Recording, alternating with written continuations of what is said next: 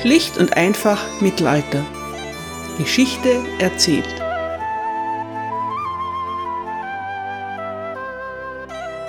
Hallo meine Lieben und herzlich willkommen zu Teil 1 England im Hochmittelalter, Folge 16. Wir befinden uns im Jahr 1093. Der englische König William Rufus ist schwer krank.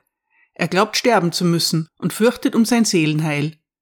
Florenz of Worcester schreibt, als der König dachte zu sterben, versprach er Gott, wie seine Barone ihm rieten, sein Leben zu verbessern, keine Kirchen mehr zu verkaufen, sondern sie mit seiner königlichen Macht zu verteidigen und alle schlechten Gesetze zu beenden und gerechte Gesetze aufzustellen. Der kranke König schwört sich zu bessern und alles Unrecht wieder gut zu machen.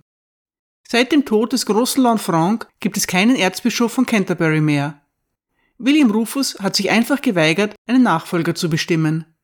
Auch das will er nun endlich tun. Die Barone haben einen Vorschlag für ihn. Voller Sorge um seine unsterbliche Seele stimmt der König zu. Das soll er noch bereuen. Heute geht es um Anselm von Canterbury. Anselm wird im Jahr 1033 in der italienischen Stadt Aosta geboren. Aosta gehört damals zum Herzogtum Burgund. Anselm stammt aus einer adeligen Familie. Sein Vater ist ein lombardischer Edelmann und seine Mutter vermutlich die Enkeltochter des Königs von Burgund. Bereits im Alter von 15 Jahren will er Mönch werden, aber sein Vater hat eine politische Karriere für ihn im Sinn und verweigert seine Zustimmung. Mit 23 Jahren verlässt Anselm sein elterliches Haus und bereist Frankreich und Burgund. Vier Jahre später wird er Novize in der Abtei von Beck. Die Abtei von Beck wird von Fürst William, dem späteren Eroberer, gefördert. Durch ihren Prior, den Gelehrten Lanfranc von Pavia, erlangt sie großen Ruhm als Kirchenschule.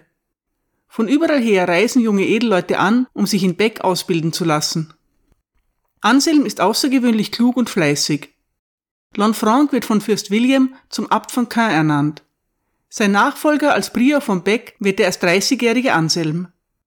Zunächst gibt es kritische Stimmen wegen seiner Jugend, aber Anselm erweist sich als fähiger Anführer. 15 Jahre später, als der Gründer von Beck, der kriegerische Mönch Erlin, stirbt, wird Anselm einstimmig zum neuen Abt gewählt.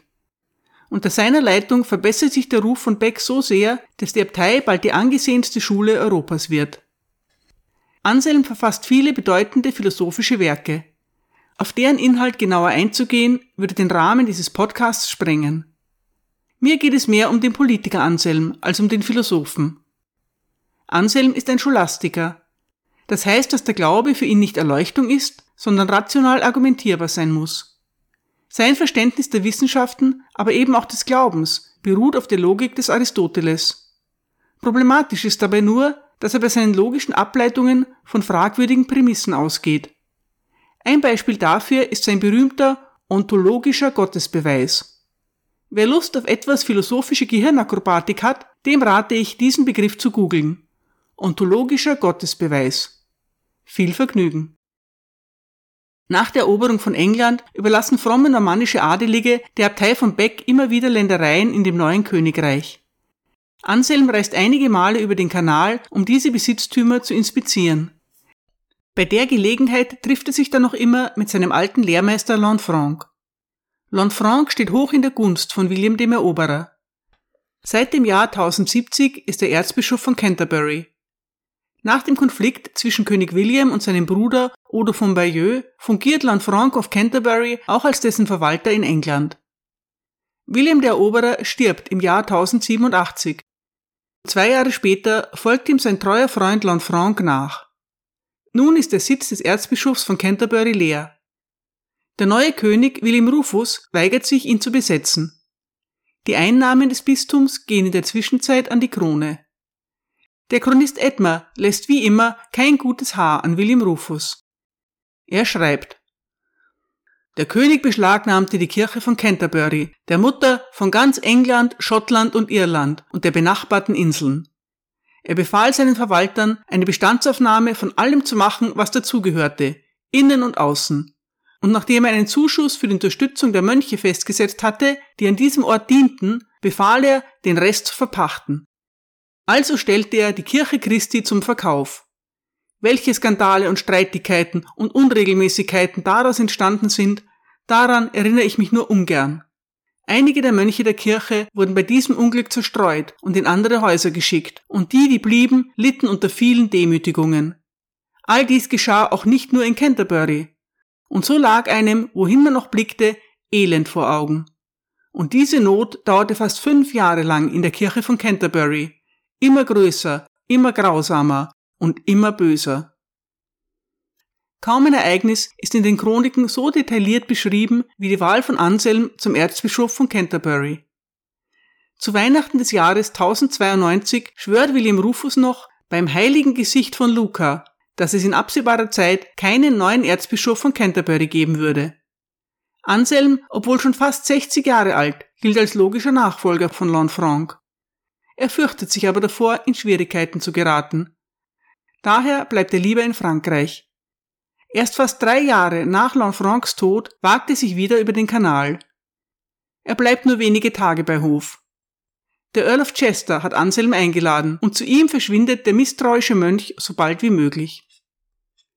Anfang des Jahres 1093 erkrankt William Rufus schwer und das ändert die Dinge.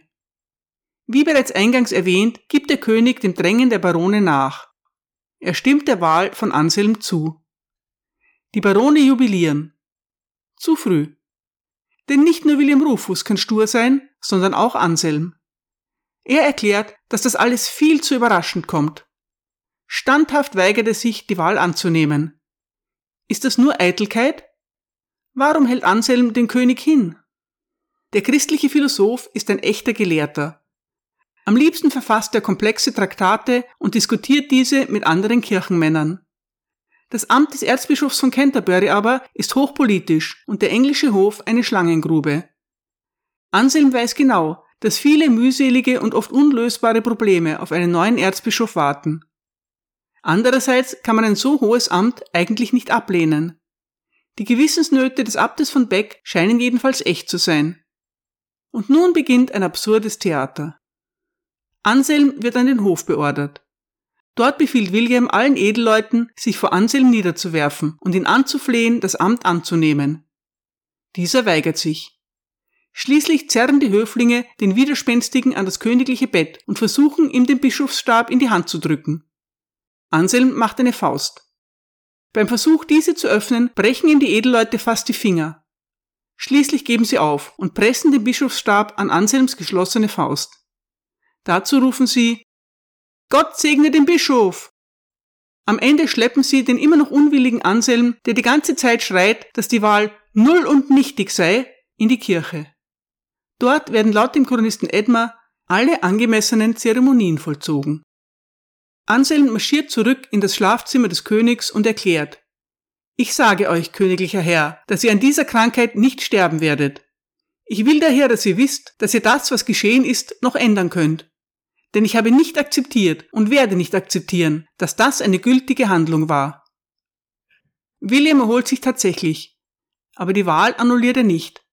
Er akzeptiert sogar Anselms Forderung nach der Restitution aller Ländereien des Erzbistums von Canterbury. Einige davon hatte er mittlerweile treuen Gefolgsleuten als Lehen überlassen. Es kostet den König einige Überwindung, diese nun wieder einzuziehen. Im Gegenzug plant William Rufus Unterstützung für seinen bevorstehenden Feldzug in der Normandie einzufordern. Anselm versucht dem König zuvorzukommen und bietet von sich aus 500 Pfund an. William scheint zunächst damit zufrieden zu sein, überlegte sich dann aber anders. 1000 Pfund, so findet er, wären eher angemessen. Anselm erklärt, dass es viel christlicher wäre, das zu nehmen, was freiwillig angeboten wird und nicht eigene Forderungen zu stellen. Der König wird wütend und erklärt, du kannst dein Geld behalten, ich habe genügend eigenes, verschwinde. Anselm zieht ab. An den Erzbischof von Lyon schreibt er, es geschah durch die Gnade Gottes. Denn hätte ich dem König gar nichts oder eine zu kleine Summe angeboten, hätte er einen Grund gehabt, sich zu ärgern. Aber wenn er es akzeptiert hätte, dann hätte mir das sehr schaden können, denn ich hätte mich der Simonie schuldig gemacht. Simonie ist der Kauf oder Verkauf geistlicher Ämter. Eine Praxis, die Anselm scharf ablehnt. Für seine Zeitgenossen ist es allerdings die Pflicht eines Vasallen, den König in Kriegszeiten zu unterstützen. Für sie ist das Verhalten von Anselm der Bruch seines Lehnseides. Der Erzbischof von Canterbury verteilt seine 500 Pfund unter den Armen und verlässt den Hof in Ungnade. Als William seine Vorbereitungen abgeschlossen hat, begibt er sich nach Hastings. Dort weiht Anselm am Ort der großen Schlacht von 1066 die Kirche von Battle Abbey ein. Am Aschermittwoch predigt Anselm scharf gegen die langen Haare und andere verderbte Sitten der Höflinge. Noch macht der König gute Miene zum bösen Spiel. Aber Anselm fängt gerade erst an. Er fragt den König, ob dieser nicht einen großen Rat abhalten könne, da es schon lange keinen mehr gegeben hätte. Der König erwidert, das ist meine Sache und nicht deine. Aber wir können das ein anderes Mal besprechen. Worüber würdest du denn in der Versammlung sprechen wollen? woraufhin Anselm erwidert, über das höchst abscheuliche Verbrechen der Sodomie und ungesetzliche Ehen zwischen Verwandten. Der König schüttelt den Kopf. Was hast du von all dem? fragt er und bekommt prompt zu hören. Auch wenn ich davon nichts habe, so hoffe ich, dass etwas für Gott und für dich dabei ist. Das reicht, meint William verärgert. Ich will davon nichts mehr hören. Anselm ist nicht einer, der leicht aufgibt. Als nächstes spricht er die fehlenden Äbte an. In den letzten Jahren sind viele Stellen nicht nachbesetzt worden. Was geht es dich an? faucht der König. Du machst mit deinen Herrenhäusern, was du willst. Warum kann ich mit meinen Abteien nicht verfahren, wie ich will? Anselm erklärt, dass die Abteien nur von William verwaltet würden und in Wahrheit Gott gehören würden. Sie seien nicht dafür da, Kriege zu finanzieren. William erwidert, Dein Vorgänger hätte es nie gewagt, so mit meinem Vater zu sprechen. Ich werde nichts mehr für dich tun. Du hast meine Gunst verwirkt. Bevor er geht, bemerkt Anselm noch salbungsvoll, mir ist es lieber, dass du mir böse bist, als dass Gott dir böse ist. Diese Schilderungen stammen übrigens alle von Anselm selbst. Er ist ein großer Briefeschreiber. Brühwarm berichtete er dem Erzbischof von Lyon von seinen unerquicklichen Gesprächen mit dem König. Anselm hat ein weiteres Anliegen. Er möchte nach Rom reisen, um vom Papst das Pallium zu erhalten. Das Pallium ist ein Abzeichen des Papstes, eine Art Stola, die über dem Messgewand getragen wird. Seit 1049 soll jeder Erzbischof zur Verleihung des Palliums nach Rom kommen und dem Papst einen Treueeid leisten. Die Reise zum Papst ist Anselm ein großes Bedürfnis. Es gibt nur ein kleines Problem. Es gibt gerade keinen Papst. Besser gesagt, es gibt zwei Päpste, aber keinen von beiden hat England bisher anerkannt. Die Geschichte von Papst Urban II. und dem Gegenpapst Wibert von Ravenna zu erzählen, führt hier zu weit. William Rufus jedenfalls verbietet Anselm in dieser Sache tätig zu werden, solange England noch keinen Papst anerkannt hat. Das bringt Anselm auf eine Idee. Wenn er innerhalb eines Jahres nicht nach Rom reisen kann, um das Pallium zu erhalten, dann ist seine Weihe zum Erzbischof als hinfällig zu erachten. Er hat den Job ja gleich nicht wollen. Langsam wird der König ernsthaft umgehalten. Die Bischöfe drängen Anselm dazu, den König versöhnlich zu stimmen. Er soll ihm doch die zugesagten 500 Pfund übergeben und ihm versichern, dass er schon bald noch mehr bezahlen werde. Anselm lehnt ab. Er schuldet dem König Treue und Ehre. Solch noble Dinge werde doch nicht mit schnödem Mammon entweihen. Außerdem hat er die 500 Pfund nicht mehr, da er diese schon längst an die Armen verteilt hat. Als William darüber informiert wird, erklärt er wütend. Gestern war er mir zuwider. Heute ist er mir noch mehr zuwider. Sagt ihm, dass er mir von heute an, Tag für Tag, mehr zuwider sein wird. Anselm verlässt den Hof und William reist in die Normandie. Er hat nun genug Wut im Bauch für einen entschlossenen Feldzug. Der König ist kaum zurück in England, da fängt Anselm schon wieder mit dem Pallium an. Alles sieht danach aus, als ob Papst Urban sich durchsetzen würde. Aber William Rufus hat keine Eile damit, ihn anzuerkennen. Anselm verlangt, dass ein großer Rat einberufen wird. Dort erklärt er, dass er ins Exil gehen wird, sollte seine Unterstützung für Urban mit seinen Pflichten als Vasall des Königs unvereinbar sein. Anselm erklärt den Magnaten, die sich für seine Wahl eingesetzt haben, dass sie ihn in eine unmögliche Situation gebracht hätten. Nun sei es ihre Pflicht, ihn daraus wieder zu befreien. In Williams Augen hat Anselm ihm die Treue gebrochen. Er will den Erzbischof nun absetzen und ins Exil schicken. aber die Barone verweigern ihre Zustimmung. Frustriert ruft William aus. Wenn ihr das nicht wollt, was wollt ihr? Solange ich lebe, wird niemand in England den gleichen Rang haben wie ich. Kommt, gebt mir einen Rat. Denn beim Gesicht Gottes, wenn ihr nicht tut, was ich will und ihn verurteilt, dann werde ich euch verurteilen. Aber die Barone wissen auch nicht, was zu tun ist. Schließlich beruhigen sich die Gemüter wieder. Und William hat eine Idee. Hinter Anselms Rücken verhandelt er mit Urban. Der König verspricht Urban, ihn als Papst anzuerkennen. Dafür bleiben die angestammten königlichen Rechte aufrecht. Vor allem das Recht der Investitur, der Einsetzung geistlicher Würdenträger. Ein päpstlicher Legat bringt das Pallium nach England und legt es auf den Hochaltar der Kathedrale von Canterbury. Dort kann Anselm es sich abholen. Später schreibt Anselm einen Brief an den Papst, in dem er sich bedankt und bedauert, dass er nicht selbst nach Rom reisen konnte. Der König sei von inneren und äußeren Feinden bedroht, er selbst alt und krank und außerdem sei die Reise gerade äußerst gefährlich. Alle sind zufrieden und es kehrt Ruhe ein. Nur oberflächlich. Schon bald verlangt Anselm wieder nach der Abhaltung eines großen Konzils. Themen sollen die Wiederherstellung der Moral sowie diverse Missstände in Kirche und Reich sein. William lehnt ab. Das Letzte, was er will, ist ein Reformkonzil in England. Reform bedeutet für Anselm Stärkung der Kirche und Schwächung der königlichen Autorität. Er plant unter anderem wieder die Simonie anzuprangern, Maßnahmen gegen verheiratete Priester zu ergreifen, sowie unerlaubte Ehen, lange Haare und Sodomie zu verdammen. William ist fest entschlossen, das nicht zuzulassen. Anselm lässt anfragen, ob er nach Rom reisen dürfe. William erwidert dem Boten, Sicher nicht. Ich kann nicht glauben, dass er eine so schreckliche Sünde begangen hat, dass er die Absolution des Papstes braucht. Er hat so viele Ratgeber, dass er den Rat des Papstes nicht benötigt. Eher gibt er noch dem Papst einen guten Rat.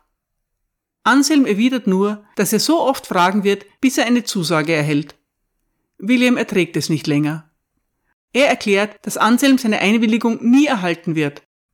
Wenn er ohne Erlaubnis gehen würde, so würde ihm das Erzbistum entzogen und nie mehr wiedergegeben werden.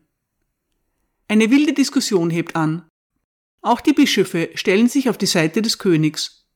Sie verlangen, dass Anselm Abbitte dafür leisten soll, dass er den König so oft belästigt. Als Reaktion darauf verkündet Anselm, dass die Regeln des Königs im Widerspruch zu Gott und Gerechtigkeit stünden und daher für ihn irrelevant seien. Dann verlässt er England. Anselm und William Rufus sehen sich nie wieder. Es ist schwer zu entscheiden, wer von beiden darüber glücklicher ist. Anselm reist zum Papst und bittet ihn darum, ihn von der unerträglichen Last seines Amtes zu befreien. Alle seine Bemühungen, das Unrecht in England zu beseitigen, seien fruchtlos geblieben. Die päpstliche Reaktion darauf ist nicht überliefert, muss aber ablehnend gewesen sein. Also zieht Anselm weiter. In der Abtei von Cluny vollendet er sein wichtigstes Werk. Cur Deus Homo. Zu Deutsch, warum wurde Gott Mensch? Drei Jahre lang kann er nun tun, was ihm im Grunde das Liebste ist, philosophieren. Als William Rufus stirbt, lädt der neue König Henry I. Anselm sogleich ein, nach England zurückzukehren. Anselm ist mittlerweile 67 Jahre alt.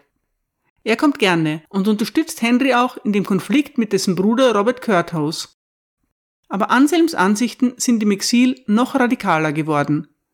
Schon bald kommt es zu ernsten Auseinandersetzungen mit König Henry. Anselm wendet sich mittlerweile nicht mehr nur gegen die Ernennung von Bischöfen durch den König, er lehnt nun auch ab, dass sich die Mitglieder der Kirche dem König unterwerfen.